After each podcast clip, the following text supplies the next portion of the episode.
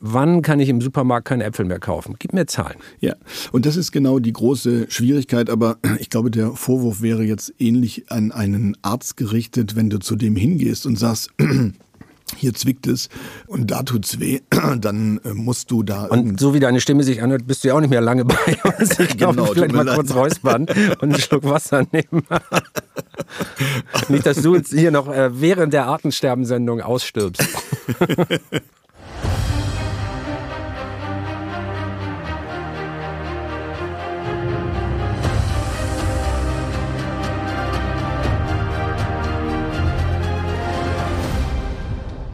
Hallo, hier ist Terra X, der Podcast.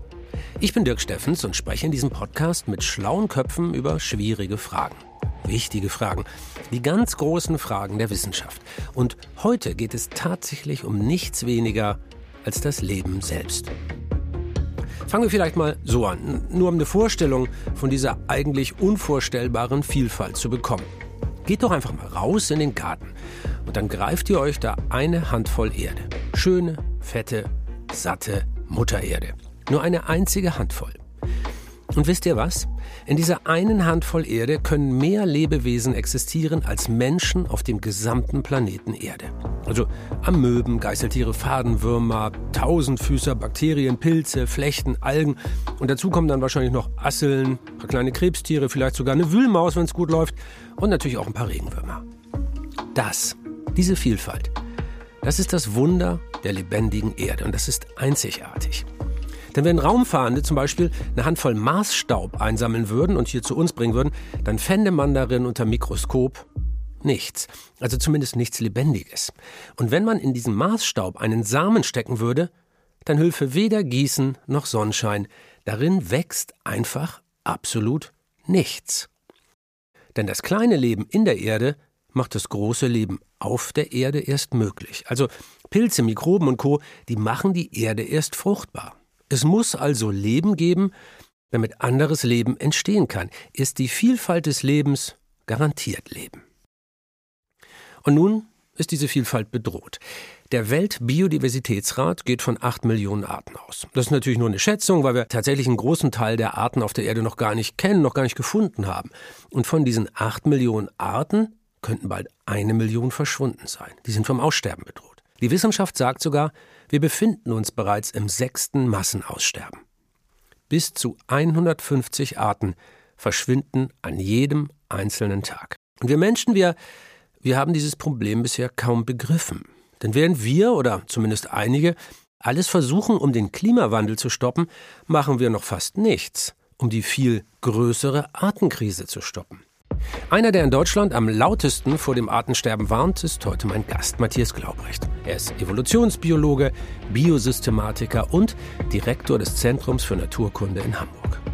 Mit ihm will ich über das sechste Artensterben, das sechste Massenaussterben sprechen. Was kommt da auf uns zu? Ist das wirklich schlimmer als die Klimakrise?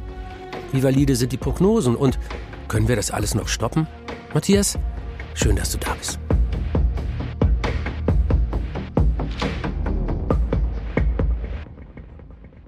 Und ähm, Matthias mal so ganz vorne weg. Klein Matthias hatte Lust auf Tiere, hat die Natur geliebt, hat dann Biologie studiert und jetzt bist du der Prophet des Weltuntergangs. Was ist bei dir persönlich sozusagen emotional passiert in dieser Zeit?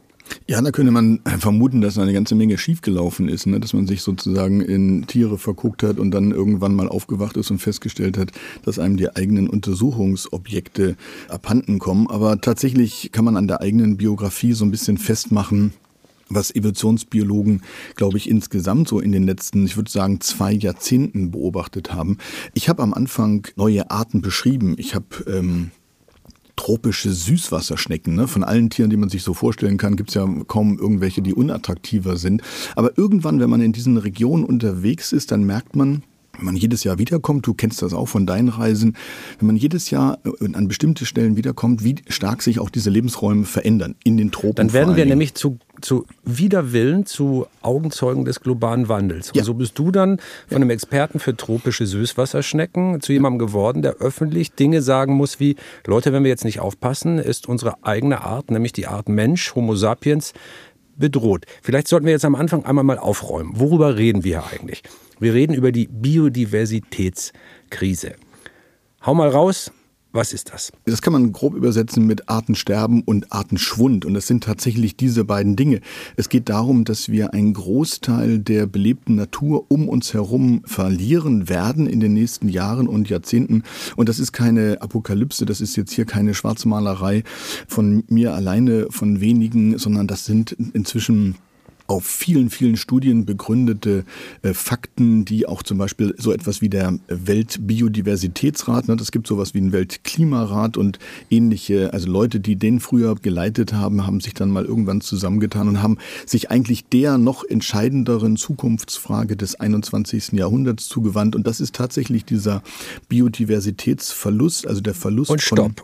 Also da muss ich Matthias jetzt mal kurz unterbrechen, denn erst müssen wir noch ein paar Dinge erklären. Matthias Glaubrecht hat ein Buch geschrieben. Es heißt Vom Ende der Evolution. Er sagt in diesem Buch, für viele Arten ist bald Ende. Sie sterben nämlich aus. Und wir, der Homo sapiens, könnten auch eine dieser Arten sein, wenn wir nicht aufpassen. Also wir könnten tatsächlich aussterben. Und bevor wir uns seiner These nähern, müssen wir erstmal klären, was ist eigentlich Biodiversität?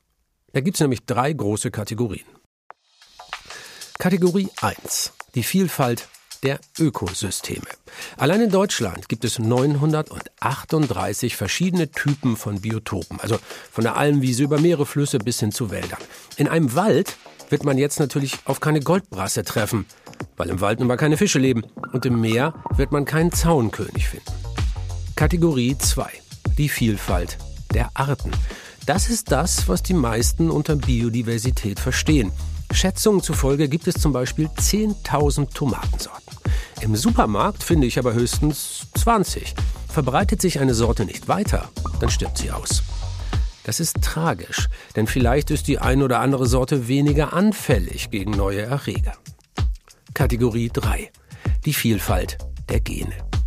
Das Genom eines jeden Lebewesens unterscheidet sich. Hier wird das Überleben der am besten angepassten garantiert. Das ist das, was Darwin the Survival of the Fittest nannte. Welche Vielfalt in den Genen steckt, merkt man, wenn man sich zum Beispiel mal Kühe anguckt. Alle heutigen Hausrindrassen stammen von rund 80 80, nur 80 wilden Auerochsen ab, die irgendwann mal in grauer Vorzeit im Nahen Osten gelebt haben. Diese Milliarden Rinder von nur 80 Auerochsen. Das Leben, es findet auf lange Sicht immer einen Weg. Nur stellen wir uns in dieser Folge die Frage, werden wir Menschen diesen Weg noch länger mitbeschreiten können? Und denn du hast etwas extrem Wichtiges gesagt möglicherweise noch bedeutender. Ja. Und es ist ja wahrscheinlich, ich sehe das ganz genauso wie du, die größte Frage, vor der die Menschheit in diesem Jahrhundert steht. Ja. Das Artensterben. Ja. Jetzt müssen wir zwei noch mal kurz unseren ja. Zuhörerinnen und Zuhörern erklären, warum glauben wir das eigentlich? Also ich sag's mal ganz platt, ohne einen einzigen Gletscher auf der Erde kann es immer noch menschliche Zivilisation geben. Ohne Artenvielfalt kann kein einziger Mensch existieren. So kann man es sagen, oder? Ja, also natürlich ist beides im Fluss. Das Klima, die Umwelt, ähm, also die meteorologische Umwelt des Menschen hat sich immer schon äh, geändert. Hier ist die Frage, wie schnell geht es? Wir wissen inzwischen alle, das ist ein menschengemachter Klimawandel. Ähm, den können wir aber sozusagen äh, zurückdrehen. Ähm, wir können den versuchen zu verhindern. Das sollten wir auch versuchen. Wir können versuchen, das, die Auswirkungen zu begrenzen. Und da reden wir über Jahrzehnte, die das vielleicht äh, dauert, vielleicht über ein Jahrhundert, aber das ist etwas, von dem ich denke, dass man es, und wir haben angefangen damit, in den Griff kriegen kann. Und darauf fokussiert im Augenblick die gesamte Politik, die gesamte Öffentlichkeit. Und das ist die große Gefahr dabei, weil wir übersehen dabei eigentlich, dass wir eine zweite große Gefahr haben und im Hintergrund läuft eigentlich etwas, was die meisten Menschen tatsächlich bisher komplett übersehen haben, nämlich dass wir von der gesamten Artenvielfalt der Erde her abhängig sind. Und die bringen wir in Gefahr. Und jetzt müssen wir zwei, glaube ich, da nochmal einen Schritt nachlegen und ein bisschen klar machen, warum Biodiversität eigentlich so bedeutend ist. Ähm, denn es ist ja nicht so, dass wir auf einer Welt, die nur aus Maisfeldern und Schweinemaststellen besteht, überhaupt existieren können. Und das müssen wir zwar jetzt nochmal aufdröseln. Vor mir steht hier ein, steht hier ein Kaffee. Ähm, ich vermute jetzt mal, der ist aus Robusta-Kaffee gemacht worden. Robusta-Kaffee wird zu 100 Prozent von Wildbienen bestäubt. Ne? Bei Arabica ist das anders, aber diese Sorte Robusta-Kaffee zu 100 Prozent von Wildbienen. Das heißt, es gäbe kein Kaffee. Ähm, jetzt weiß ich nicht genau, ob bei dir eine Schokolade liegt, aber Kakao aus der Schokolade gemacht wird, wird von zwei Mückenarten bestäubt. Nur von zwei in den Tropen vorkommenden Mückenarten. Das heißt, wir machen uns normalerweise von morgens bis abends wo wir all diese Lebensmittel auch zu uns nehmen, überhaupt gar nicht klar, ähm, wie wir eigentlich zu denen kommen. Ne? Das geht mit den Tomaten los, mit Gemüsesorten. Oder wenn wir beim Kakao bleiben, wenn du sagst zwei Mückenarten, wenn die beiden Arten aussterben, dann gibt es entweder keine Schokolade mehr auf der Welt oder wir müssen wie in China in einigen Regionen aus Zuchtgründen, das ja bereits gemacht wird, ja. äh, menschliche Bestäuber, die mit ja. Pinsel und Stange dann ja. äh, an den Bäumen und Pflanzen vorbeilaufen und, und per Hand bestäuben, was natürlich ineffizient, mega teuer ist und auch nicht besonders viel bringt, weil die Fruchtfolge geringer ist. Dirk, schöne Anekdote zu diesem Bild mit den chinesischen von Hand bestäuben. Das ist, äh, das ist total klasse. Da hat mir ein Kollege hier bei uns am Zentrum für Naturkunde hier in Hamburg äh, mal erzählt, das ist zustande gekommen, weil die Chinesen ihre, ähm, ihre Bienenschwärme, ihre, die Imker, äh, diese Bienen gar nicht mehr in diese Plantagen, das waren also Apfelbäume oder andere äh, Obstsorten äh, hineinlassen wollten, weil man die vorher mit Pestiziden behandelt hat und dann hätten die, wären die Bienen sozusagen vergiftet worden, äh, indem sie ihren Job, nämlich das Bestäuben gemacht hätten. Und deswegen hat man die da nicht reingelassen und dann musste man die natürlich sozusagen von Hand äh, bestäuben. Das ist also nicht, weil die Bienen da verschwunden sind, sondern weil wir vorher mit Giften in der Landwirtschaft sozusagen hantiert haben. Und vermutlich sind es genau diese Gifte in der Landwirtschaft, die wir ja auch bei uns hier einsetzen, die in einem ganz großen Maße äh, dafür verantwortlich sind, dass wir solche Insekten, dann ist die Krefelder Studie erwähnt, äh, verlieren. Und da sind wir jetzt als Wissenschaftler auch ehrlich gesagt so ein bisschen auf dem falschen Bein erwischt worden, weil man würde von uns ja erwarten, dass wir solche Daten, solche Langzeitdaten, solche Studien haben. Aber die universitäre Forschung, auch übrigens die von außeruniversitären Forschungseinrichtungen, ist da komplett blank gewesen. Biologen und Biologinnen hatten wirklich lange keine genauen Daten über das Artensterben, aber eine Gruppe von ForscherInnen aus Krefeld hat diese Daten mal gesammelt. Und als die Studie dann 2017 rausgekommen ist, da ist sie eingeschlagen wie eine Bombe und zwar weltweit. Also ich bin ja wirklich viel gereist und überall, wo ich hinkomme, wurde diese Studie in der Wissenschaft diskutiert. Der Entomologische Verein Krefeld hat nämlich seit 1989 jedes Jahr dasselbe Experiment durchgeführt, bei dem an bestimmten Stellen in Deutschland auf die immer gleiche Art Fluginsekten gefangen wurden. Also alles da im Raum Krefeld, meistens in Naturschutzgebieten. Und das Ergebnis, in 27 Jahren ist die Masse an Insekten in diesen Flaschen, wo die gefangen wurden, um 75 Prozent gesunken. Nochmal in anderen Worten, in knapp drei Jahrzehnten sind drei Viertel aller Fluginsekten verschwunden. Und das ist ein wirklich erschütterndes, ein erschreckendes Ergebnis. Okay, jetzt könnte man ja denken, ja, pff, ist mir doch egal, bleiben doch immer noch genug übrig und Mücken nerven mich eh und solange ich mein Brot beim Bäcker bekomme oder meinen Burger irgendwie in der Frittenbude, ist doch sowieso alles egal, kein großes Problem. Aber das stimmt nicht. Leider ist es nicht so einfach. Denken wir mal an einen schönen Waldrand an einem sonnigen Samstagmorgen. Da haben wir hohe Gräser. Vielleicht ist da ein kleiner Bach und ein Minisee. In dem feuchten Boden tummeln sich viele Insekten, die sich munter vermehren. Überall fliegen so kleine Käfer rum, Mücken summen, sogar Schmetterlinge fliegen darum. Die Insekten bestäuben die Wiese am See, was die Blumen freut, die sich dann über die ganze Wiese ausbreiten können. Und davon profitieren auch die Amphibien im See. Die Frösche schnappen sich die Fluginsekten und können sich dann auch vermehren. Das wiederum ruft den Reiher auf den Plan, der nur darauf wartet, dass die Frösche sich aus ihrem See hervorwagen. Ein buntes Konzert des Lebens. Was passiert jetzt also, wenn wir in diese Biosphäre eingreifen? 75 Prozent weniger Insekten würden bedeuten weniger Blumen, denn 80 Prozent unserer heimischen Arten müssen durch Insekten bestäubt werden. Weniger Amphibien, denn die essen ja Insekten. Weniger Vögel, denn die essen beides. Von den 259 hier brütenden Vogelarten sind 43 Prozent in ihrem Bestand gefährdet. Und eine noch erschreckendere Zahl, in Nordamerika gibt es heute drei Milliarden, drei Milliarden Vögel weniger als noch vor 50 Jahren. Die Natur wird immer trister und öder. Das ist das, was eine Naturschützerin schon vor vielen Jahrzehnten den stummen Frühling genannt hat. Und für den Menschen wird diese Natur dann lebensfeindlicher. Unser heutiges Level an Wohlstand existiert nur, weil wir ganz selbstverständlich von einer funktionierenden Natur profitieren. Und zwar ohne, dass wir dafür was bezahlen müssen.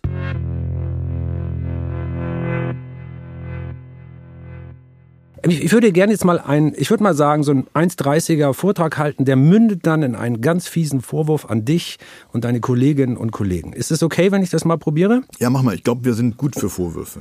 Ja, alles klar, dann lege ich mal los. Also die Biodiversität, also die Vielfalt an Arten, an Lebensräumen und an Genen, die sorgt überhaupt dafür, dass es sowas wie einen Menschen geben kann.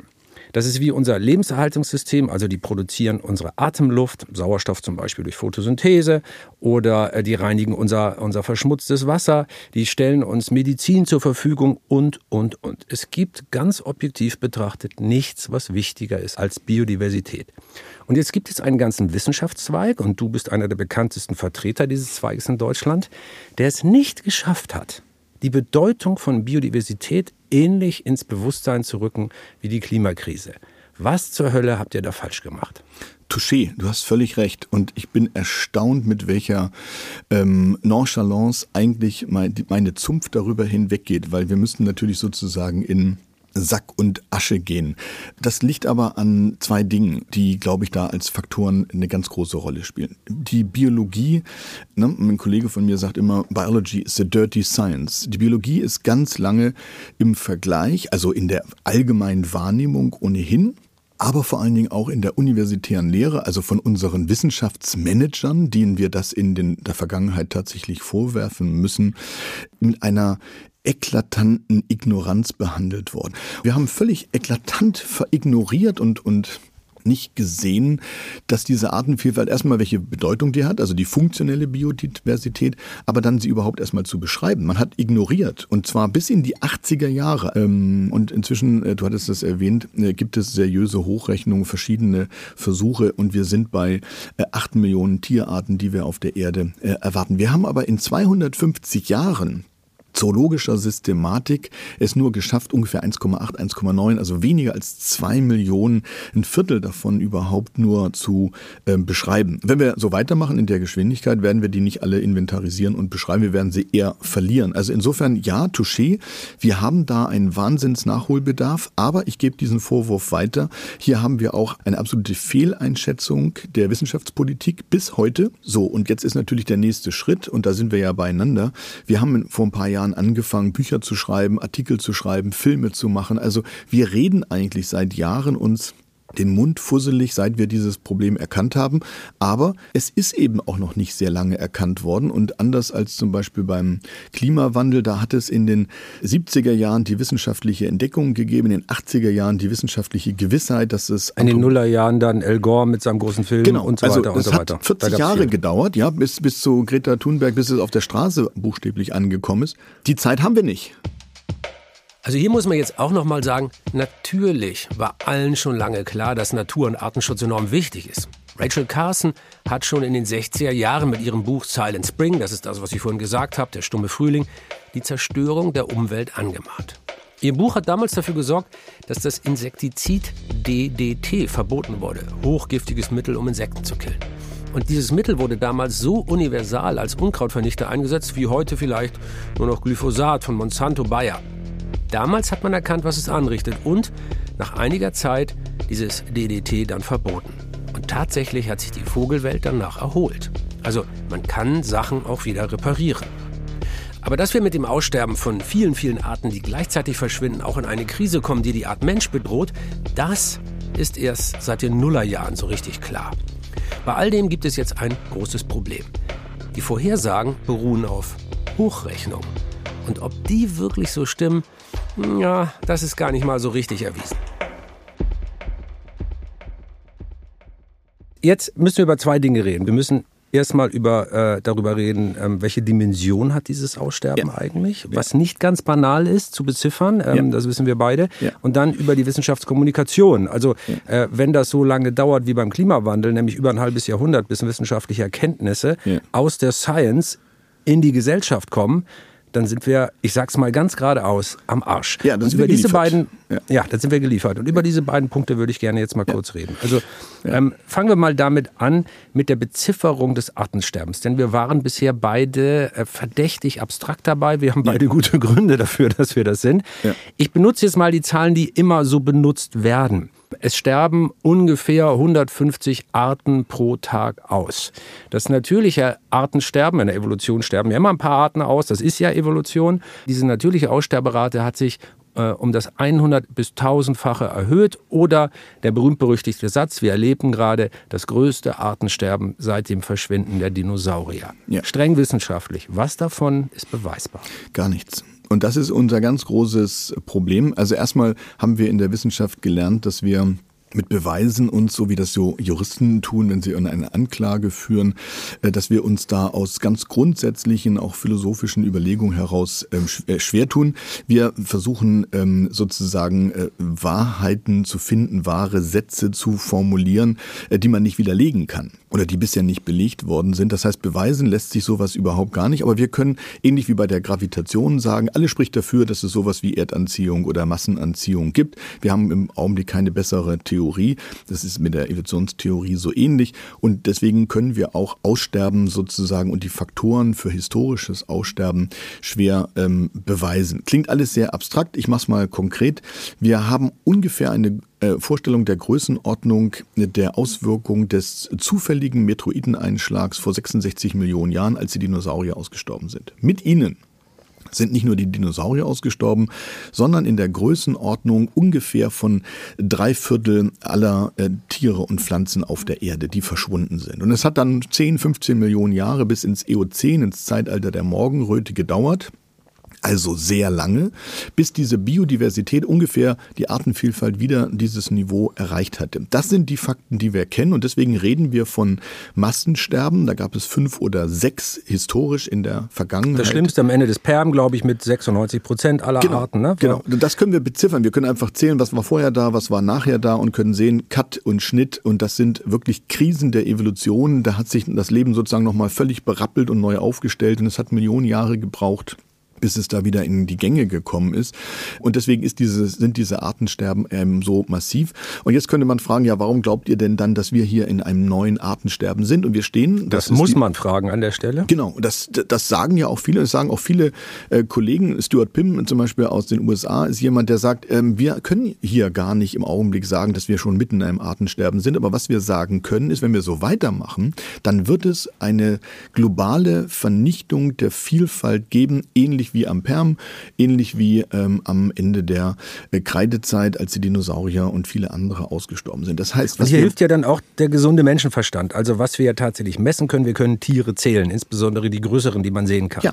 Da gibt es ja zum Beispiel den Living Planet Index, äh, ja. äh, den der WWF entwickelt hat. Da kann ja. man also, ist, glaube ich, Wirbeltierpopulationen, 5.500 auf der Welt, die lange beobachtet wurden. Und seit ungefähr 1970 hat sich der Bestand also die Zahl der Individuen pro Art um ungefähr 60 Prozent verringert. Also wir haben über die Hälfte der Wildtiere bereits verloren, ja. aber die Arten sind ja dann noch nicht ausgestorben. Beispiel Elefant, wenn es ja. dann damals sagen wir mal 1,2 äh, Millionen gegeben hat und heute gibt es noch 400.000, dann sind die afrikanischen Elefanten ja noch nicht ausgestorben. Aber man muss jetzt wirklich kein Taxonom und kein Evolutionsbiologe sein, um zu wissen, wenn der letzte Elefant tot ist, dann ist die Art ausgestorben. Und wenn jetzt die Zahl immer geringer wird, dann befinden wir uns sozusagen auf dem Pfad Richtung Aussterben. Ja. Vielleicht kann man es so beschreiben?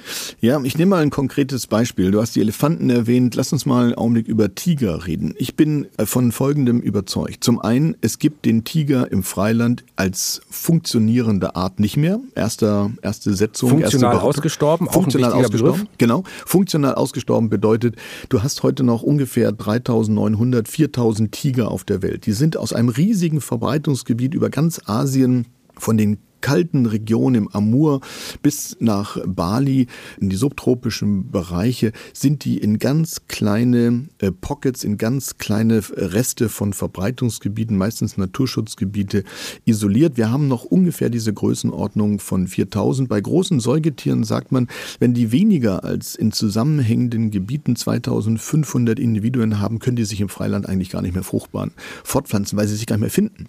Zweite Behauptung, der Tiger wird nicht aussterben. Er ist zwar funktional tot im Gelände, er spielt eigentlich gar keine Rolle mehr in den Lebensräumen, bis auf einige Naturschutzgebiete.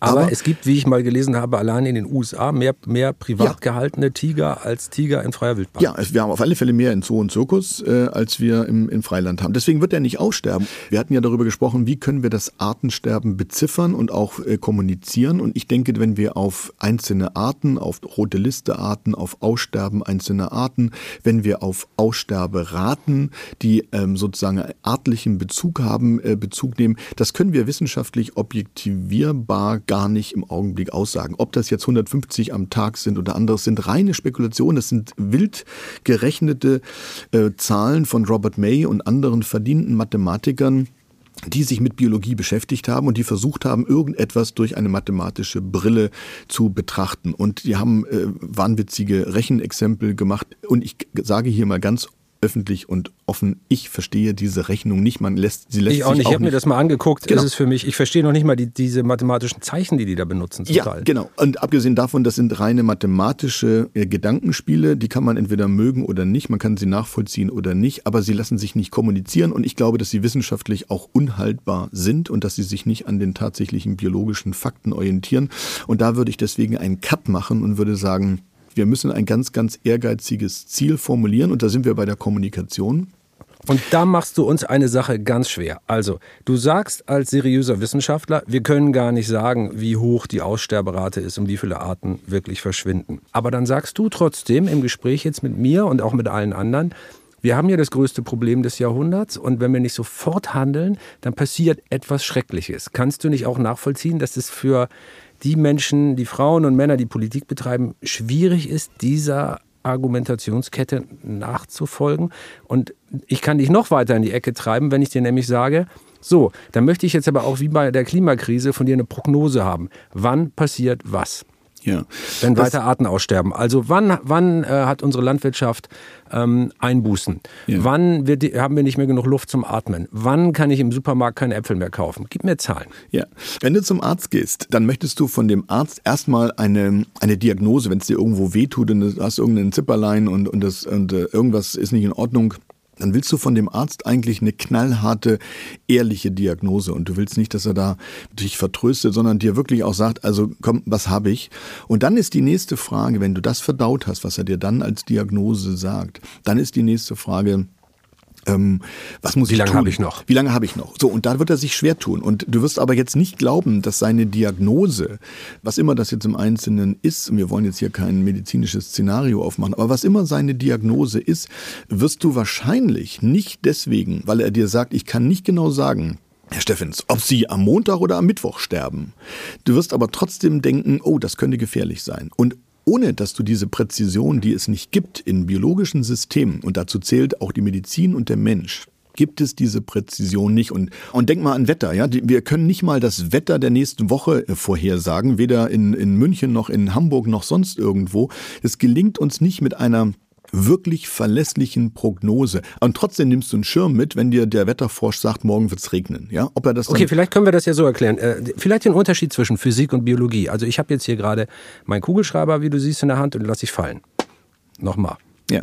Nochmal. Ja. Und wir alle wissen, ich kann das jetzt eine Milliarde Mal machen, die Schwerkraft wird jedes Mal dazu führen, dass der Kugelschreiber genau da wieder runterfällt in dem immer gleichen Tempo. Ja. Weil Physik sozusagen dann an diesen Stellen eine statische Wissenschaft ist, während Biologie eine dynamische Wissenschaft ist. Wenn ich mir einen Apfelbaum angucke, dann wird er von, äh, korrigiere mich, wenn die Zahlen nicht stimmen, vielleicht ein paar Dutzend, vielleicht 50 verschiedenen Insektenarten so angeflogen und bestäubt. Wenn ich davon 20 ausrotte, dann habe ich ja immer noch 30, die den Baum bestäuben und wir können nicht wirklich vorhersagen, können die 30, wenn es von jeder Art ein paar mehr gibt, den genauso gut bestäuben oder vielleicht doch nicht so gut. Und wenn nicht doch so gut. Wie schlimm ist das dann eigentlich? Das ist das Problem mit der Dynamik in der Biologie, dass sich die Systeme doch eigentlich selbst reparieren, oder? Ja, und ähm, da, da kommen mehrere Dinge zusammen. Auf der einen Seite, dass es hochkomplex ist und ich würde mal sagen, noch komplexer als meteorologische äh, Klimasysteme sind und dass wir eben in der Biologie diese Instrumente teilweise gar nicht haben auch die Faktenlage gar nicht haben, die Tatsachen gar nicht haben. Wir wissen nicht, wie viele Bienen sind es. Wir können das nicht kontrollieren. Die Ökologen stehen am Anfang sozusagen der äh, Ketten von Erkenntnissen und Zusammenhängen, äh, wie Räuberbeute aufeinander wirkt, wie Bestäuber aufeinander wirken das ist ja nicht ein Bestäuber und eine Wildbiene, sondern das sind ganz viele verschiedene. Und jetzt fragt man wieder, warum brauche ich so viele? Naja, es gibt ja auch unterschiedlich große mit unterschiedlich langem Rüssel und ähm, es gibt unterschiedliche ähm, Pflanzen, die bestäubt werden mit unterschiedlichen Blüten. Die brauchen auch unterschiedliche Bestäuber. All das versuchen wir gerade zu verstehen. Das ist jetzt mal wieder einer dieser Punkte, an dem man ganz klar sagen muss, die Natur zu verstehen, das geht eben nur, wenn wir ein ganzes System in Augenschein nehmen. Forschende sehen zwar die Warnlampe, aber müssen leider sagen, genau wissen wir es auch nicht. Auch das ist übrigens Wissenschaft, gute Wissenschaft. Sich einzugestehen, dass man es gerade noch nicht genau weiß und dann aber nicht aufzuhören, bis man es eben dann doch besser analysiert hat und vielleicht doch irgendwann die entscheidenden Erkenntnisse gewinnen kann. Und natürlich wäre Matthias der Erste, der sich freuen würde, wenn es eben nicht so käme. Es ist ein bisschen wie beim Jenga-Spiel. Das kennt ihr ja, dieses, dieses Holzklötzchenspiel, das man auf Kindergeburtstagen oft findet. Also die Kids sind immer total heiß, wenn sie damit spielen können. Mit Holzklötzchen wird da ein Turm gebaut und dann muss man nach und nach einen Klotz nach dem anderen rausziehen, also immer die, die lose sind. Am Anfang geht das noch alles gut, der Turm bleibt stabil, auch wenn man in der Mitte mal ein Klötzchen rauszieht. Aber irgendwann wird das Ganze wackelig und dann gibt es eben diesen einen Klotz zu viel, der rausgezogen wird. Bam! Dann bricht alles zusammen. Und so ähnlich, so ähnlich funktionieren auch Ökosysteme. Natürlich bricht die Welt nicht gleich zusammen, wenn mal eine Art ausstirbt. Aussterben ist ja ganz normal. Aber wenn zu viele weg sind aus diesem Turm, aus diesem Bauwerk des Lebens, dann macht es Krach. Matthias Glaubrecht gibt mir aber noch ein weiteres Beispiel. Was passiert, wenn einzelne Arten verschwinden? Das ist ja leicht zu verstehen, wenn man hier in Hamburg äh, an den Landungsbrücken steht. Da gibt es einen Ort, der heißt Stintfang. Ja, da werden die Stinte gefangen. Das ist so ein, so ein fingerlanger ähm, Fisch, den es also massenhaft in der Elbe gegeben hat. Äh, und der nimmt so eine mittlere Stellung in der Nahrungskette ein. Ja, da gibt es ein paar über ihn, ein paar Fische, die Finte, den Zander und viele andere, die ihn fressen. Und dann gibt es ein paar Arten, die er selber frisst. Er vermittelt sozusagen das obere und das untere trophische, also Ernährungsniveau. Wenn du den jetzt rausnimmst und sagst, ja, also da gibt es jetzt den Glaubrecht, der sagt, wir verlieren Artenvielfalt. So, und jetzt könnte man sagen, okay, dann verschwindet hier diese eine von den 50 oder 55 Fischarten aus der Tide-Elbe. Aber dafür haben wir ja die Schwarzmeergrundel, die kommt jetzt wieder dazu und da gibt es genau, tatsächlich... Genau, kann ich den einen nicht essen, esse ich das andere. Genau, ne? und aber der auf, den, auf die Schwarzmeergrundel bist du nicht scharf und das ist zwar zahlenmäßig ein Ausgleich, ähm, dass da jetzt einer weggeht und einer dazukommt, der Schwind stirbt aus oder verschwindet und die Schwarzmeergrundel, die wandert ein und kommt dazu und dann gibt es Leute, tatsächlich Kollegen aus England, die, äh, Chris Thompson ist so einer, der sagt, also letztendlich hat die Biodiversität hier vielleicht sogar zugenommen und das ist alles, äh, das sind alles Cassandra-Rufe. Das Entscheidende ist, dass die Nahrungskette zerreißt. Die funktionelle Biodiversität ist hier das Wichtige. Die Schwarzmeergrundel ersetzt nämlich den Stint nicht, nur zahlenmäßig. Aber in der Mittelstellung, die der Stint einnimmt, ist es nicht möglich, dass die Tiere, von denen er sich ernährt, ernährt, hat, kleine Schwimmgarnelen, dass die jetzt von dem größeren Fischen, der Finte oder vom Kormoran, der dann Fische jagt, ähm, dass die sich sozusagen an der Basis der Nahrungspyramide bedienen. Und deswegen sind diese funktionellen Zusammenhänge, die wir gerade erst beginnen zu verstehen, so extrem wichtig. Und es gibt einige Arten, die Seeotter zum Beispiel an der Küste von, ähm, von Nordamerika sind solche Arten, die haben Auswirkungen auf ganze Lebensräume. Elefanten sind das, die in Afrika den, den, den Busch sozusagen frei machen, den Boden verändern. All diese Tiere wirken auf eine bestimmte Art und Weise und deswegen ist es ganz wichtig, dass wir diese Artenvielfalt erhalten.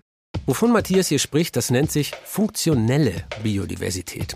Eigentlich auch irgendwie eine perfide Sicht auf unsere Umwelt weil sie sich nur aufs Funktionieren konzentriert. Also sie bricht das nur runter auf die Frage, geht's noch? Und dann fragt sie, was kann die Natur eigentlich für uns tun? Aber wenn man sich das mal anschaut, dann ist das Ergebnis doch wirklich erstaunlich. Die Natur leistet Tag für Tag Unglaubliches und wir, wir bekommen das einfach geschenkt für Umme. Also wenn wir über Artenschutz sprechen, dann reden wir ja meistens über Tiger und Elefanten und Pandas und so. Also die großen Tiere, die man sehen und anfassen kann und die man auch irgendwie sympathisch findet. Das sind die sogenannten Flaggschiffarten. Aber dabei vergessen wir natürlich die ganz kleinen Lebewesen. Also die, die für den Erhalt der funktionellen Biodiversität so enorm wichtig sind, wie eben die Mikroben, die ich ganz am Anfang vom Podcast erwähnt habe, die unsere Erde überhaupt erst fruchtbar und lebendig machen. Aber natürlich, ich will damit den Schutz der Flaggschiffarten nicht verdammen, auch deren Schutz kann natürlich für etwas gut sein. Aber Matthias, da muss ich mal einhaken, denn wenn ich jetzt, wenn ich jetzt einen Tiger zum Beispiel in der Wildnis, im ja. freien Gelände wirklich schützen will, dann äh, liegt doch der Gedanke nahe, dass ich das tue, indem ich seinen Lebensraum schütze. Und wenn ich diesen Lebensraum schütze, dann schütze ich doch indirekt, weil ich den Tiger retten will, all die anderen Arten, sowohl Tier- als auch Pflanzen- und Pilzarten mit, die in diesem Lebensraum zu Hause sind. Also sozusagen als positiver Kollateraleffekt. Ja. Äh, kann man das nicht so sehen? Ja, und da, da bist du an einem ganz wichtigen Punkt. Wir müssen einen Flächenschutz erreichen. Und ich glaube, es ist sehr, sehr viel sinnvoller und es gibt erste Bestrebungen, die das ja auch tatsächlich äh, deutlich machen und auch unterstützen. Also von der EU, die in ihrem New äh, Green Deal sozusagen auch diesen Flächenschutz mehr verankern will.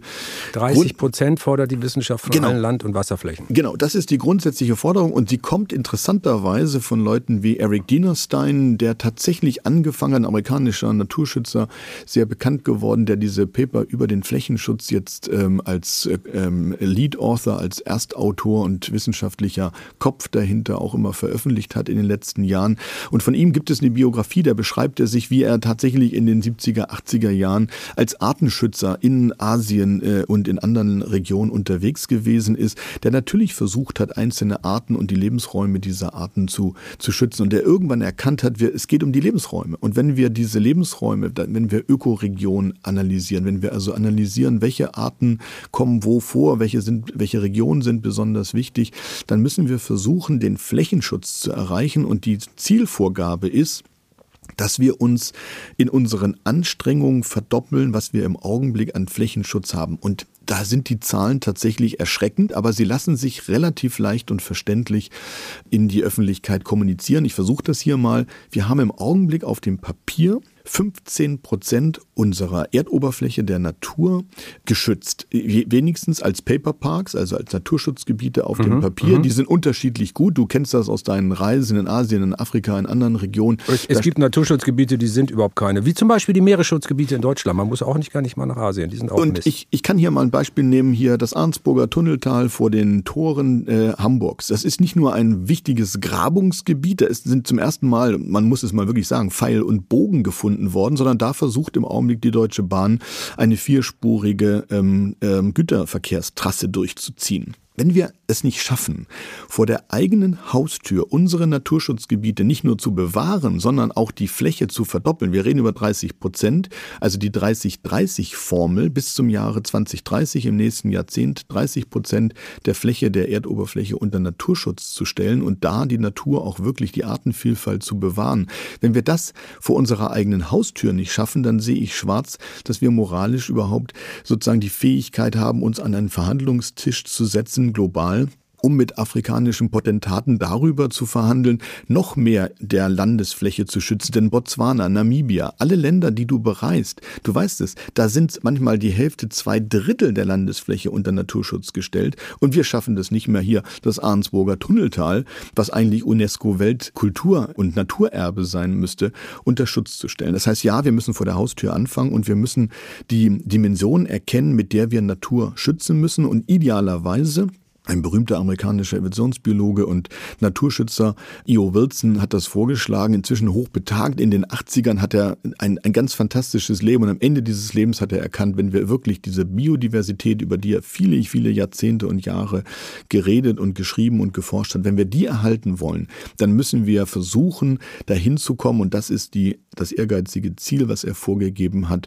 Half Earth, die Hälfte der Erde unter Naturschutz zu stellen, also 50 Prozent. Und da müssen wir hin, bis Ende des Jahrhunderts.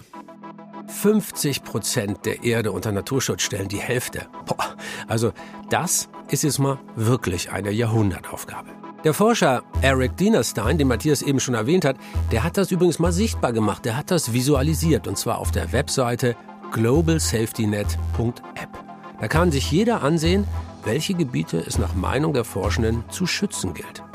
Den Link dazu findet ihr übrigens in der Podcast-Beschreibung.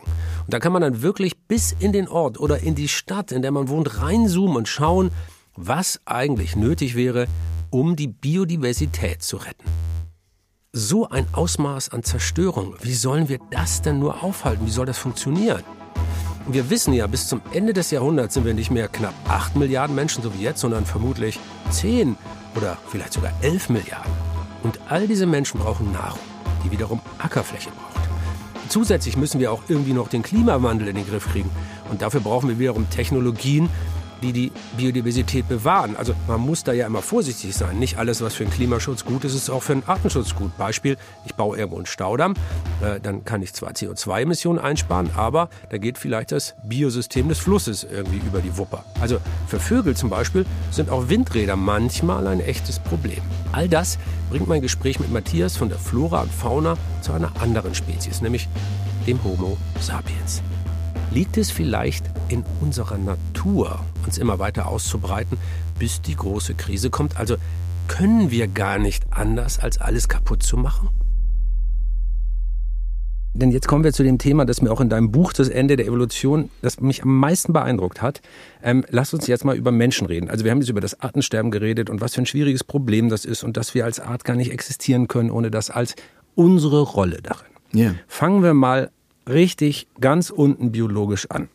Es entsteht eine neue Art auf diesem Planeten und dann ist es ihr, die natürliche Mechanik führt dazu, dass diese Art sich so lange vermehrt, bis sie alle für sie verfügbaren Ressourcen ausnutzt.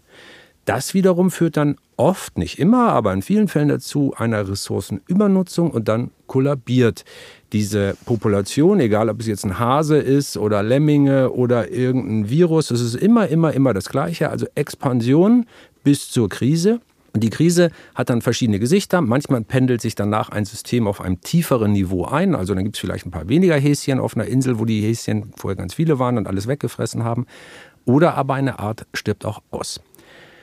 Wir Menschen sind ja auch nur eine Art von all den anderen. Wir sind entstanden, wir expandieren, wir nutzen alle Ressourcen, die wir bekommen können, genauso wie ein Eisbär, ein Koala oder ein Coronavirus.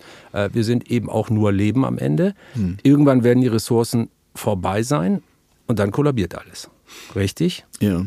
Wir sind allerdings eine ganz besondere Art und das hat mich ein bisschen, also es hat ein bisschen Zeit gebraucht, bis ich das akzeptiert habe, dass wir gesagt haben, ja, wir sind eben nicht nur eine Art, wir sind nicht nur ein aufrechtgehender, nackter Affe und im Grunde gelten für uns dieselben äh, biologischen äh, Regeln. Tatsächlich sind wir ein biologisches Wesen, das können wir überhaupt gar nicht wegdiskutieren. Denk an ähm, Hexenschuss, den du mal kriegst. Ähm, das ist ein äh, evolutionäres Erbe, das du den ersten Vorfahren, die vor vielleicht fünf, vielleicht aber auch schon vor sechs, sieben und mehr Millionen Jahren angefangen haben, aufrecht zu laufen. Ja, dieses zusammengestauchte deiner Wirbelsäule Wirbelsäule.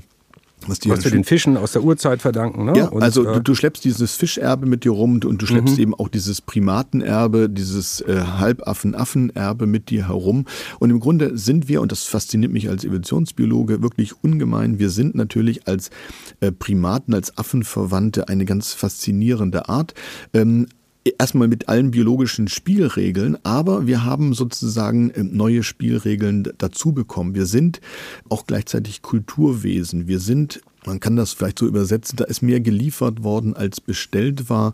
Unsere Natur ist eigentlich unsere Kultur. Wir haben uns also sozusagen als Kulturwesen auch von vielen äh, dieser äh, biologischen Mechanismen äh, unabhängig gemacht. Das haben wir nicht in allen. Indem wir uns immer neue Ressourcen erschließen können. Zum ja. Beispiel am Anfang, indem wir neue Kontinente für uns erschließen ja. als Art oder ja. indem wir sagen, wir sind von der simplen Jagd dann irgendwann zur Landwirtschaft gegangen oder sogar zur künstlichen Nahrungsmittelerzeugung. Also wir schaffen neue Ressourcen und das kann ein Tier natürlich nicht und eine Pflanze auch nicht. Ja, also nicht in dem Maße. Wir, also wir sehen, dass es kulturelle Leistungen überall im Tierreich gibt, in unterschiedlicher Art und Weise. Wir, das ist auch ein Rückzugsgefecht, wenn man hier versucht, klare Grenzen äh, zu ziehen. Ähm, wir haben am Anfang gedacht, also der Mensch kann das, aber Tiere können das nicht. Und dann haben wir festgestellt, also der kann sowohl Krieg führen, das machen die Menschenaffen, die Schimpansen zum Beispiel. Wissen wir seit Jane Goodall spätestens. Ja, genau. Also ähm, die Her Herstellung von Werkzeugen und vieles andere, ähm, Kultur, Sprache, bis hin zu Dialekten, Verständigung. Wir wissen,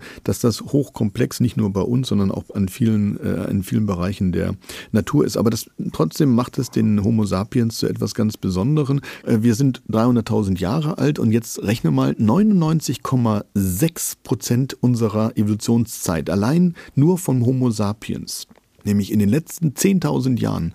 Wir haben eine komplette Verhaltensänderung durchgemacht. Ja, wir sind ja über diese meiste Zeit, 99 Prozent und mehr unserer Evolutionszeit, sind wir ja Nomaden gewesen, die als Jäger und Sammler durch die Welt gezogen sind, buchstäblich, und haben uns ausgebreitet. Aber die Population hat nicht zugenommen. Wir waren eine Art unter vielen. Wir hatten unsere Stärken, unsere Schwächen, aber wir und hatten Impact wie Qualle Chamäleon oder Blindschleiche wahrscheinlich vielleicht, auf die Umwelt. Vielleicht ne? schon. Wir hatten Homo erectus erwähnt. Ähm, durch Feuer und viele andere Dinge hatten wir vielleicht schon einen Impact auf die Umwelt. Der, aber das haben ja Elefanten und und andere genau, auch, die genau. Wälder platt machen und so. Und das hat, das hat den Planeten überhaupt gar nicht gekümmert, das hat ihn nicht gejuckt. Ähm, da waren wir sozusagen neutralisiert. Und irgendwann, äh, und das ist noch nicht so lange her, und da muss man sich jetzt mal die Zahlen angucken und spätestens seit der Pandemie wissen wir alle, was exponentielles Wachstum ist. Ich bin 1962 geboren. Da gab es etwas mehr als drei Milliarden Menschen. Jetzt sind wir 7,8 Milliarden Menschen. In meiner Generation, also 50 Jahren, im halben Jahrhundert, haben wir uns verdoppelt und verdreifacht. Das ist eine extrem äh, brisante neue Situation. Und das ist wirklich neu. Äh, äh, da möchte ich dich nur noch mal unterstreichend verstärken hier. Äh, das ist vorher in der Menschheitsevolution noch nie passiert. Genau. Dass innerhalb von einer Generation, also in deiner Lebensspanne, in meiner Lebensspanne auch, ja. sich die Weltpopulation verdoppelt hat. Und wir können auch sagen, das wird auch nicht noch mal passieren, weil so viel Platz auf der Erde gar nicht ist. Nee, aber wir unterschätzen dieses, diesen, diesen Masseneffekt, den wir jetzt im Augenblick und in den nächsten Jahrzehnten haben denn da kommen zwei oder drei Milliarden Menschen dazu. Die Prognose ist, dass wir bis Mitte äh, des Jahrhunderts äh, zehn und dann bis Ende wahrscheinlich elf Milliarden Menschen sein werden. Das heißt, hier steht der Kapitän eines großen Supertankers schon längst auf der Bremse und der bremst, aber die ersten drei Seemeilen merkt er noch gar nicht, dass da überhaupt irgendetwas passiert. Wir reden doch hier eigentlich über das Wesen des Menschen. Wir expandieren und expandieren und expandieren und verbrauchen mehr und mehr und mehr. Das ist der Punkt. Wir sind, das Warum war, sind wir so? Ja. Das, äh, was sagst du als, als Wissenschaftler und Biologe dazu? Ja. Ist das jetzt genetisch programmiert, weil sich zum Beispiel auch ein Virus, das in unseren Körper kommt, erstmal so weit vermehrt, wie es irgendwie geht? Also ist das das Gesetz der Gene, gegen das wir hier ankämpfen müssen? Oder warum verhalten wir uns so? Du hast in deinem Buch diesen wunderbaren Satz, den ich ständig zitiere, gesagt, äh, wir denken schlau und handeln blöd. Ja. Also wir, wir sind gut in der Analyse der Probleme, aber schaffen es nicht, uns anders zu verhalten. Wir ja. denken schlau und handeln blöd. Ja, weil uns das Hemd näher ist als das Sakko. Weil wir natürlich ein biologisches Wesen sind und im Grunde scheitern wir, wenn wir scheitern, in Zukunft an unserem evolutionsbiologischen Erfolg. Wir sind nämlich eine Art, die sozusagen als Unkrautart, ähm, als Pionierart gewohnt ist, besonders erfolgreich da zu sein, wo wir es schaffen, eine Ressource und ähm, Nahrung oder vieles andere so lange auszuplündern, ähm, und dann weiterzuziehen, bis wir wieder Neues finden. Du kannst das, äh, du hast vorhin die Globalisierung erwähnt. Wir sind äh, mit den Segelschiffen äh, in der Zeit von Kolumbus ähm, um die ganze Welt ausgeschwärmt. Wir haben überall mit den Hilfe der Kolonien sozusagen weitere Ressourcen erschlossen. Wir sind also erst als kleine Gruppen den, den Fleischbergen sozusagen hinterhergewandert. Irgendwann sind wir mit Segelschiffen in die späteren Kolonien in dieser Region und haben dort ausgeplündert. Übrigens dieselbe Mentalität treibt, glaube ich, ohne dass er das weiß, äh, Elon Musk heute ähm, in den Weltall. Es ist diese Mentalität, der, diese Frontier-Mentalität, immer wieder neue Regionen zu erschließen. Du siehst das an den Fronten, mit denen äh, sozusagen Europäer in Nordamerika die Besiedlung äh, von der Ost- bis zur Westküste vorangetrieben haben. Die die Australier. Oder auch Briten. davor, also, also Jahrzehntausende ja. davor, die nordamerikanischen sogenannten Ureinwohner, die natürlich auch keine waren und irgendwann mal äh, wahrscheinlich ja. über die Landbrücke, die es damals noch gab, eingewandert sind. Auch die sind erstmal gekommen und haben Lebensraum ausgeplündert und, und Arten ausgerottet, nämlich ja. die, die sie ausrotten konnten. Ja, und das ist ja erstaunlich, das ist ja eine mutige Leistung. Also mit einer Lanze äh, so einem Mammut entgegenzutreten, das ist schon eine Herausforderung, aber wir haben diese Herausforderung angenommen und es waren immer die sozusagen, die den besten Fortpflanzungsvorteil hatten, die da am mutigsten waren, weil sie Ressourcen auf sich äh, vereinigen konnten. Der Mensch hat also eine Frontiermentalität, also genau wie andere Säugetiere auch oder eigentlich alles Leben, auch Pflanzen, Mikroben, Viren, alles. Alles breitet sich immer weiter aus, will die Grenzen der eigenen Art erweitern. Bei Menschen von Afrika über Europa nach Australien und Amerika. Und jetzt sind wir bald sogar im Weltall. Und wo auch immer Homo sapiens landet, beginnt er einen Vernichtungsfeldzug gegen die Natur. Der Historiker Yuval Noah Harari nennt uns Menschen deshalb die größte und zerstörerischste Kraft, die das Tierreich je hervorgebracht hat. Was uns blühen könnte, wenn wir so weitermachen, das sieht man übrigens, wenn man sich untergegangene Hochkulturen in der Geschichte mal anguckt. Also erst kommt immer die exzessive Ausbreitung, Expansion. Alles wird immer größer und toller, man breitet sich aus, bis nichts mehr da ist. Und dann, an dem Punkt, gibt es dann immer zwei Möglichkeiten. Entweder die Gruppe stirbt aus oder sie lernt wo die natürlichen Grenzen des Wachstums liegen. Aber eben erst, wenn die Katastrophe da ist. Vorher hatten die Menschen bisher eigentlich nie was gelernt. Es muss Bumm machen, bevor wir was begreifen. Jede einzelne Gruppe in jedem einzelnen betrachteten Fall hat solche Erfahrungen von, von Untergang und Kollaps äh, gemacht. Du kannst auch Hochkulturen nehmen. Angkor Südostasien, also in heutigen Kambodscha, da ist eine Hochkultur über 500, 600 Jahre aufgeblüht, aber die haben irgendwann mal vernachlässigt, ihre sehr delikate äh, und gestrickte Bewässerungswirtschaft aufrechthalten zu können. Die haben drei Reisernten im Jahr äh, geschafft in diesen Bedingungen, aber wenn es da Dürre Dürren und Überschwemmungen in kurzer Folge gegeben hat, und das hatte es vor ungefähr 500, 600 Jahren, äh, dann äh, ist diese Kultur äh, untergegangen. Das heißt, die hoch zivilisierten Hochkulturen mit der Kombination von äußeren Umweltveränderungen und nicht einem Faktor, sondern mehrere, die da in Serie gewirkt haben, die bringen solche Hochkulturen in Gefahren und das erleben wir heute ja auch. Nur dass wir es eben nicht in einer örtlich begrenzten Region, Angkor, Kambodscha erleben, sondern das ist heute ein globales äh, Problem. Und ich glaube, das haben Aber wir Matthias, tatsächlich was du da beschreibst, verstanden. was du da beschreibst, heißt ja, also Krise, da stimmen wir überein und dann äh,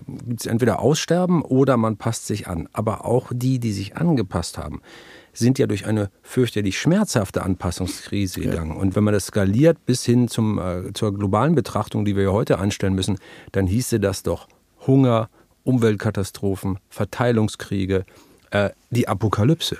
Ja, wir haben das natürlich äh, tatsächlich bisher nur in äh, exemplarischen Fällen beobachten können, aber die Gefahr, vor der ich warnen möchte, ist, dass wir unterschätzen, äh, und wir sehen ja, wie delikat unsere Zivilisation heute schon ist. Ähm, es reicht ja sozusagen ein, ein Virus. Und denk an die Pest im 14. Jahrhundert. Da sind vermutlich 26 Millionen Menschen, die Hälfte der europäischen Bevölkerung, daran gestorben. Das heißt, es gibt Regularien, Naturgesetze, die auch für den Menschen gelten. Und da gilt natürlich auch, dass wir im Augenblick alle Ressourcen plündern, dass wir aber diese Menschheit ähm, gerade jetzt im Augenblick deswegen ernähren können, weil wir auch ein eng aufeinander abgestimmtes Wirtschaften haben. Das ist zwar ausbeuterisch, aber es funktioniert im Augenblick äh, noch. Wir verteilen die Nahrung, wir haben alle Wasser und die meisten von uns äh, zu essen, wir haben ein Dach über den Kopf und wir halten unsere Konflikte vielleicht sogar besser als früher in Schacht. Ja, wir führen keine Weltkriege mehr oder Schlachten, wo ein Großteil der menschlichen Bevölkerung, der männlichen Bevölkerung vor allen Dingen, sich den Kopf einschlägt, von einigen Regionen der Erde äh, abgesehen. Aber wenn es einen großen Knall gibt, wenn es große Ressourcenprobleme gibt, dann werden wir das wieder tun. Wir sind nicht der weise Mensch, sondern wir sind da auch wieder sehr stark biologiegetrieben und vergessen sozusagen unsere gute Kinderstube. Und das ist die große Gefahr, in die die Menschheit hineinläuft. Unser ungebremstes Wachstum, das uns als biologisches Wesen also eingeschrieben ist, in unserem Genom drin ist, in unserer gesamten Evolutionsgeschichte, das könnte im 21. Jahrhundert noch katastrophale Folgen haben. Und wenn ich das so sage, dann fühlt sich das jetzt gegen Ende unseres Gesprächs ja so an, als seien wir jetzt wirklich in hoffnungslosem Gewässer unterwegs. Ist das so? Jetzt führst du mich aber intellektuell wirklich ins tiefe Tal der Verzweiflung, weil du erstens sagst, wir benehmen uns im Grunde wie jedes biologische Wesen und expandieren bis in die Krise hinein.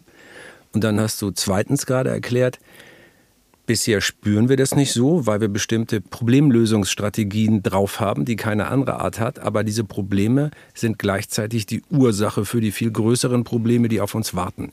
Das erinnert mich an Einstein, der ja immer gesagt hat, man kann Probleme nicht mit der Art des Denkens lösen, die die Probleme verursacht haben. Hast du nicht gerade mit mir in den Abgrund geschaut? Also ist es nicht so, wenn man dann lange genug in den Abgrund schaut, schaut der Abgrund auch in dich, ja. Wie es so schön in der Philosophie hieß? Also wir haben tatsächlich ein Problem. Unser ganz großes Problem ist, und da bin ich wieder bei der Ausgangsfrage, deswegen ist die Veränderung der Biodiversität, der Artenschwund, das ist ja ein ähm, sozusagen ein Ausdruck unseres Ressourcenverbrauches. Das geht nicht lange gut. Wir werden diese biologischen Grundbedingungen unseres Lebens nicht unendlich ähm, ausnutzen können, ohne dass es Konsequenzen hat. Und wir sind uns dieses Problems noch nicht bewusst und wir haben auch noch keine Problemlösungsstrategien entwickelt. Aber was ich erkennen möchte, vielleicht erkennen möchte, was ich glaube zu erkennen ist, dass wir durchaus als Menschheit, als Homo sapiens in unseren Kulturleistungen angelegt die Möglichkeit haben, ähm, die Experten nennen das kumulative kulturelle Evolution. Wir haben das intellektuelle Rüstzeug, mit solchen Krisen umzugehen. Und zwar, indem wir sozusagen unsere erste und zweite Natur kontrollieren. Unsere erste Natur ist das, was uns, ohne dass wir drüber nachdenken, so nahe liegt. Wir müssen uns ernähren, wir wollen uns fortpflanzen, wir wollen Spaß haben. Was auch immer du da aufführst, das ist unsere erste Natur. Das hat jedes biologische Wesen. Wenn es das nicht hätte, gäbe es uns nicht mehr. Das ist Evolutionsbiologie in reinen Form sozusagen. Das, die zweite Natur, das ist das, was wir mit unseren sozialen ähm, äh, Lernen, mit unserem Erleben, mit unserer Erziehung bewirken können. Ne? Wir, wir wollen etwas, was wir biologisch sozusagen ähm, unbedingt haben wollen, aber wir können das ähm, gelegentlich zumindest und weitgehend kontrollieren. Und die dritte Natur ist eben, dass wir als Menschheit, als Gesamtheit versuchen, Handlungsstrategien zu entwickeln, mit denen es uns möglich ist, solche äh, absolut komplexen Probleme äh, zu regeln. Und dafür haben wir äh, supranationale äh, Organisationen gegründet. Und das funktioniert ja auch viel besser in den letzten 100 Jahren als äh, jemals in den Jahrtausenden davor. Wir haben diese Möglichkeit zu versuchen, zumindest Gleichberechtigung herzustellen wieder wir haben die Möglichkeit, gegen Kriege vorzugehen. Ähm, wir haben die Sklaverei weitgehend, offiziell zumindest, abgeschafft, auch wenn es Formen davon natürlich in Ausbeutung immer noch gibt. Das sind Kulturleistungen unserer dritten Natur. Wir haben verabredet, dass das eben sozusagen nicht mehr die soziale Norm ist. Und was wir lernen müssen, ist, dass diese dritte Natur tatsächlich äh, unsere einzige Hoffnung ist, dass wir international agierend Normen setzen, Maßstäbe setzen, an die wir uns halten müssen. Und wir müssen lernen, mit dem, was dieser Planet bietet, auszukommen. Und die Erde, die Evolution, das Leben geht natürlich ohne den Homo sapiens weiter, so wie ohne viele andere Arten, die es auf der Erde gegeben hat. Niemand sozusagen weint äh, dem Homo erectus ähm, hinterher und niemand wird dem Homo sapiens hinterher weinen. Aber deswegen auch dieser pointierte Titel, das Ende der Evolution. Wir gefährden uns selber und wir gefährden eben das Aussterben von all jenen Arten, Tiger, Elefant, alles, was wir heute er, ähm, erwähnt haben, Regenwurm, die mit uns sozusagen in der Evolution groß geworden sind und Das ist die große Gefahr dabei. Nicht das Ende der Evolution, aber das Ende unserer äh, Evolution, das Ende der Menschheit. Äh, und das sind keine apokalyptischen Drohungen, sondern das ist etwas, was wir realisieren müssen mit Blick auf die Zahl der Menschen, die wir in den nächsten Jahrzehnten sein werden. Und wir haben da noch eigentlich gar nicht ausführlich genug darüber gesprochen, unserem unendlichen Hunger nach Ressourcen. Da, wo wir im Augenblick sind, sind wir ja in den letzten ähm, Jahrzehnten, im letzten halben Jahrhundert deswegen, weil wir so viele Menschen sind, die so intensiv die Erde sozusagen mit all ihren Ressourcen ausplündern. Konsumieren und, und verbrauchen. Und, und darüber muss man mindestens, mindestens einen kompletten neuen Podcast machen. Aber ich finde eigentlich, hast du die Sache gerade nochmal gut zusammengefasst. Wir sind Teil der Evolution. Die Evolution hat kein Ziel, kein Zweck und keine Absicht. Sie ist im Prinzip sinnlos und ich danke dir sehr für ein hoffentlich sinnvolles Gespräch über ein sinnloses Leben im biologischen Sinne. Ähm, du hast trotzdem gute Laune, obwohl viele Arten aussterben. Was schätzt du, wie wir sind ausgestorben während unseres Gesprächs jetzt? Also wenn die Grob. Rechnungen stimmen, äh, haben wir so 150 äh, Arten jetzt auf dem Gewissen, während wir hier den Podcast gemacht haben. Ähm, ich hoffe, dass die Mathematiker in der Biologie sich verrechnet haben. Die, wobei die sagen ja den ganzen Tag. Wir haben ja nicht ja. den ganzen Tag geredet, aber ja. immerhin äh, ja. haben wir schon ein paar Stunden geredet. Also Matthias, vielen, vielen Dank. Ähm, ich hoffe, dass wir uns in Hamburg, wo wir ja beide zu Hause sind, bald wieder begegnen. Ich komme ja mal ganz gern bei euch im Naturkundemuseum vorbei. Sehr gern. Ich danke dir sehr, dass du dabei warst. Tschüss und mach's gut. Danke ebenfalls, dir auch alles Gute.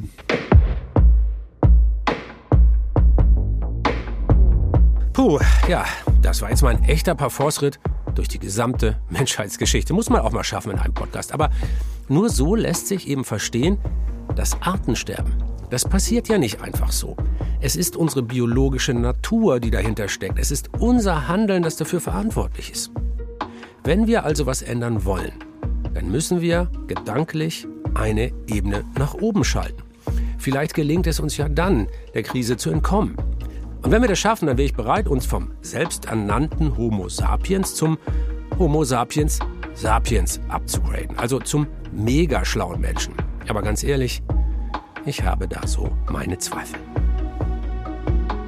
Und das war die achte Folge von Terra X, der Podcast. Heute mit Matthias Glaubrecht, dem Direktor des Zentrums für Naturkunde in Hamburg. Ich hoffe, ihr fandet das Gespräch genauso spannend wie ich. Und wenn ihr euch mal was Gutes tun wollt, dann geht doch mal ein bisschen raus in die Natur. Stellt euch einfach mal an den Waldrand, geht barfuß aufs Gras und erfahrt mal im ganzen Körper, wie fantastisch das Leben sich anfühlen kann. Oder, wie der Soziologe Hartmut Rosa das ausgedrückt hat, das Leben gelingt nicht dann, wenn wir reich an Ressourcen und Optionen sind, sondern wenn wir es lieben. Und ich hoffe, ihr liebt auch diesen Podcast. Ihr könnt ihn in der ZDF-Mediathek hören. Da gibt es auch die Skripte zu unseren Folgen. Und natürlich auch überall sonst, wo es gutes Zeug auf die Ohren gibt. Also bei Apple, Spotify, Amazon Audio Now. Ach, eigentlich überall. Und damit verabschiede ich mich im Namen des ganzen TerraX-Teams. Dieser Podcast ist eine Produktion von Kugel und Niere im Auftrag des ZDF. Ich bin Dirk Steffens und ihr bleibt bitte fasziniert.